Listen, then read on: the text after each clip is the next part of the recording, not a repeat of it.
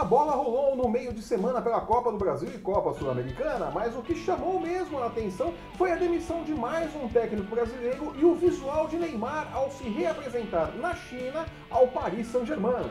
Eu sou o Flávio Soares e essas são as minhas caneladas para o Ganhador.com.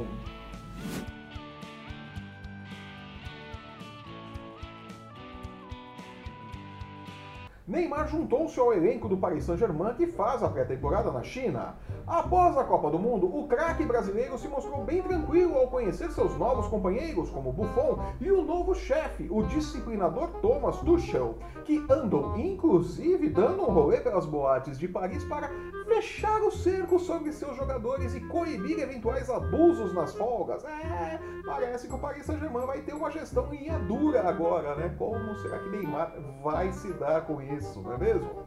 Mas nada disso importa. O que importa mesmo é o visual de Neymar, que após estrelar uma campanha coração aberto para o fabricante de aparelhos de barbear, reapresentou-se ao PSG barbudo. É. Uhum. Não, parecia o Papai Noel. Aparentemente, a galerinha que cuida da imagem do menino Ney não se ligou que chegar ao clube com uma barba de pelo menos uns 10 dias não pega bem quando se acaba de lançar um comercial vendendo sua imagem de bom moço e, claro, aparelhos de barbear descartáveis. É, o pessoal errou o timing, né? Eita, nós, né? Ao que tudo indica, o projeto de levar os tombos de Neizinho para além das quatro linhas segue firme e forte. É, galerinha, continue assim que vocês vão conseguir destruir de vez a imagem do garoto. Ah, falta de estratégia, nossa senhora. De volta ao Brasil, a derrota por 2 a 1 para o Nacional do Paraguai pela ida da segunda fase da Copa Sul-Americana acabou com a era Marcos Paquetá no Botafogo.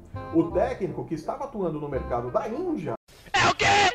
Voltou ao Brasil para substituir Alberto Valentim, que deixou o Botafogo para fazer seu pé de meia no Egito, após ter sido contratado ainda durante o Campeonato Carioca para substituir Felipe Conceição. É, é uma linha do tempo meio maluca do Botafogo, né? Os caras vão caindo ali que nem dominó, né? Impressionante.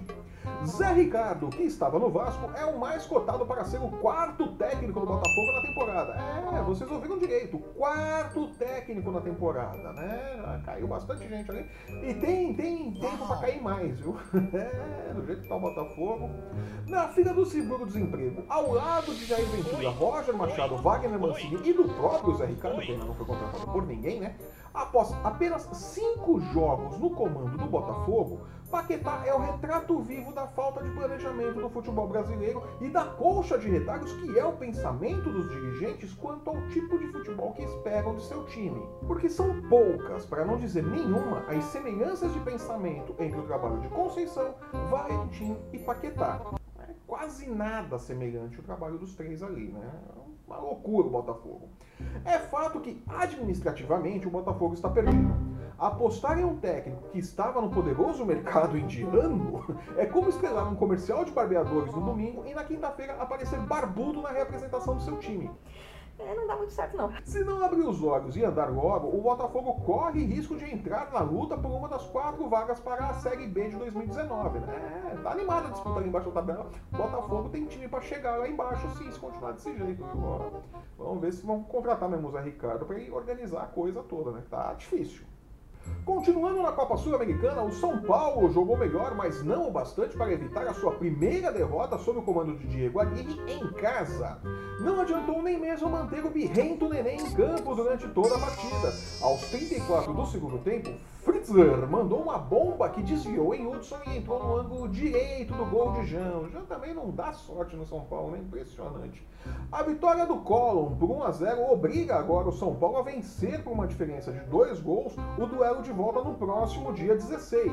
Novo 1 a 0 leva a decisão para os pênaltis e o empate classifica os argentinos. O Fluminense, por sua vez, superou a retranca do Defensor no finalzinho do jogo, finalzinho mesmo, com direito a gol olímpico de Sonorsa aos 47 do segundo tempo. O Digão tinha aberto o placar aos 41, né? então foi bem no finalzinho mesmo. Né? O resultado dá ao Flu uma boa vantagem que obriga os uruguaios a vencerem por 3 3 gols de diferença no duelo de volta, também no próximo dia 16. Um novo 2 a 0 leva a decisão para os pênaltis, enquanto que o time carioca se classifica com um empate ou até mesmo uma derrota por um gol de diferença. Né? Então, se perder por 2 a 1 1 a 0 3 a 2 o Fluminense se classifica. Tá bem tranquila a situação do Flusão. Pela Copa do Brasil, Cuca, que aposentou a calçavinho por motivos de cos baixo, cofrinho e a mania que a torcida do Peixe tem de jogar moedas no campo, né? É, imagine, o Cuca ali agachadinho acompanhando o jogo, né? Vila Belmiro, moedinha, cofrinho, não vai dar certo, né? Fez bem em trocar a calça vinho, né? Em sua reestreia pelo time da Vila Belmiro, o Peixe de Cuca perdeu para o Cruzeiro por 1 a 0 e agora precisará pelo menos devolver o placar no próximo dia 15 em Minas para levar a decisão para os pênaltis. Mas, se serve de consolo para o torcedor Santista, em pouco tempo de treino, a disposição do time em campo mudou e apresentou uma animadora evolução se comparada com os tempos de Jair Ventura. Né? É muito cedo para falar qualquer coisa, mas Cuca começa ali, pelo menos taticamente, a disposição do time deu uma melhorada nas mãos do Cuca. Vamos ver até onde isso vai levar o Santos, né? No Itaquerão, o Corinthians fez o melhor primeiro tempo desde que Osmar Loz assumiu o comando do time e Romero marcou seu sexto gol em três jogos. Quem poderia imaginar um negócio desse, né? Garantindo a vitória do Timão por 1 a 0 sobre a Chapecoense, né? Cabia mais, mas o gás do time oh, gás! e a pontaria do Romero acabaram no segundo tempo. De todo modo, o Corinthians, assim como o Cruzeiro, joga pelo empate no próximo dia 15. No jogo mais esperado das quartas de final da Copa do Brasil, Grêmio e Flamengo empataram em 1 a 1 e deixaram a decisão em aberto para o jogo do próximo dia 15. Antes disso, porém, os dois times se reencontram pela 17ª rodada do Brasileirão, neste sábado, novamente em Porto Alegre, e tudo indica que os técnicos Renato Gaúcho e Maurício Barbieri usarão times reservas no final de semana, ou pelo menos mistos, né, para poupar alguns jogadores.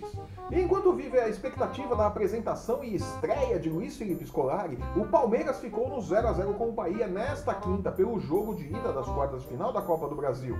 No jogo, quem brilhou mesmo foi o VAR, né, o árbitro de vídeo, que anulou um cartão vermelho em Gregory, que acabou levando o amarelo mesmo, e ajudou na expulsão de Daverson no finalzinho do jogo. Houve tempo ainda para Bruno Henrique, destaque do Palmeiras nos últimos jogos, perder um pênalti. Com o fim do gol qualificado nesta edição da Copa do Brasil, Palmeiras e Bahia jogarão pela vitória por qualquer placar no próximo dia 16 no Allianz Parque. Antes disso, porém, enfrentam respectivamente o América Mineiro e o Fluminense pela 17ª rodada do Brasileirão neste domingo. Falando em Brasileirão, por conta do desgaste e com medo de secar a fonte de gols de Romero, o Corinthians deverá poupar jogadores no próximo sábado contra o Atlético Paranaense no Itaquerão, o que pode ajudar o Furacão em sua luta contra o rebaixamento, né? Então, vamos falar a verdade, as reservas do Corinthians não são essas coisas, né? É a chance do Furacão aí somar mais uns pontinhos em sua luta contra o Z4.